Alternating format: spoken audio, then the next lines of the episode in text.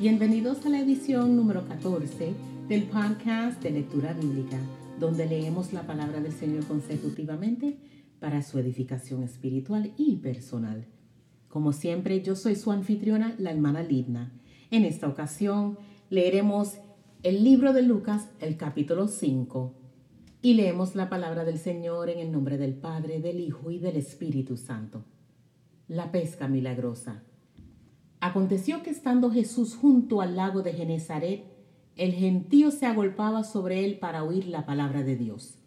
Y vio dos barcas que estaban cerca de la orilla del lago, y los pescadores, habiendo descendido de ellas, lavaban sus redes. Y entrando en una de aquellas barcas, la cual era de Simón, le rogó que la apartase de tierra un poco, y sentándose, enseñaba desde la barca a la multitud. Cuando terminó de hablar, dijo a Simón, Boga mar adentro y echad vuestras redes para pescar. Respondiendo Simón le dijo, Maestro, toda la noche hemos estado trabajando y nada hemos pescado, mas en tu palabra echaré la red. Y habiéndolo hecho, encerraron gran cantidad de peces y su red se rompía. Entonces hicieron señas a los compañeros que estaban en la otra barca para que viniesen a ayudarles, y vinieron y llenaron ambas barcas de tal manera que se hundía. Viendo esto, Simón Pedro cayó de rodillas ante Jesús diciendo, Apártate de mí, Señor, porque soy hombre pecador, porque por la pesca que habían hecho, el temor se había apoderado de él y de todos los que estaban con él, y asimismo de Jacobo y Juan, hijos de Zebedeo, que eran compañeros de Simón. Pero Jesús dijo a Simón, no temas, desde ahora serás pescador de hombres.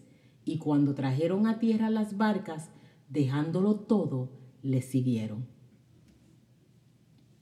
Jesús sana a un leproso.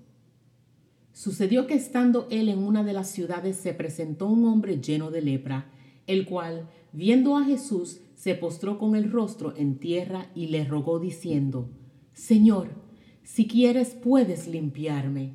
Entonces, extendiendo él la mano, le tocó diciendo, Quiero, sé limpio. Y al instante la lepra se fue de él, y él le mandó que no dijese a nadie, sino ve, le dijo, muéstrate al sacerdote, y ofrece por tu purificación, según mandó Moisés, para testimonio a ellos.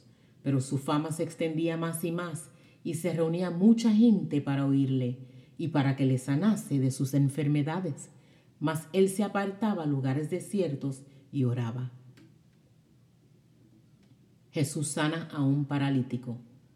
Aconteció un día que él estaba enseñando y estaban sentados los fariseos y doctores de la ley, los cuales habían venido de todas las aldeas de Galilea, de Judea y Jerusalén, y el poder del Señor estaba con él para sanar.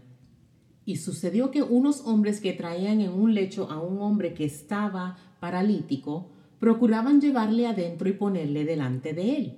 Pero no hallando cómo hacerlo a causa de la multitud, subieron encima de la casa y por el tejado le bajaron con el lecho, poniéndole en medio delante de Jesús.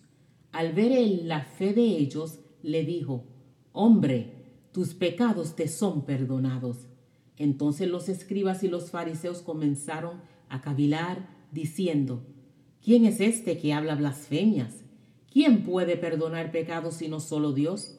Jesús entonces, conociendo los pensamientos de ellos, respondiendo les dijo, ¿qué caviláis en vuestros corazones? ¿Qué es más fácil decir, tus pecados te son perdonados, o decir, levántate y anda? Pues para que sepáis que el Hijo del Hombre tiene potestad en la tierra para perdonar pecados, dijo al paralítico, a ti te digo, levántate, toma tu lecho y vete a tu casa. Al instante, levantándose en presencia de ellos y tomando el lecho en que estaba acostado, se fue a su casa, glorificando a Dios. Y todos, sobrecogidos de asombro, glorificaban a Dios y llenos de temor decían, hoy hemos visto maravillas. Llamamiento de Leví. Después de estas cosas salió y vio a un publicano llamado Leví, sentado al banco de los tributos públicos y le dijo, sígueme. Y dejándolo todo se levantó y le siguió. Y Leví le hizo gran banquete en su casa, y había mucha compañía de publicanos y de otros que estaban a la mesa con ellos. Y los escribas y los fariseos murmuraban contra los discípulos diciendo, ¿por qué coméis y bebéis con publicanos y pecadores? Respondiendo Jesús les dijo, los que están sanos no tienen necesidad de médico, sino los enfermos. No he venido a llamar a justos, sino a pecadores al arrepentimiento. La pregunta sobre el ayuno. Entonces ellos le dijeron, ¿por qué los discípulos de Juan ayunan muchas veces y hacen oraciones, y asimismo los de los fariseos, pero los tuyos comen y beben? Él les dijo, ¿Podéis acaso hacer que los que están de bodas ayunen, entre tanto que el esposo está con ellos?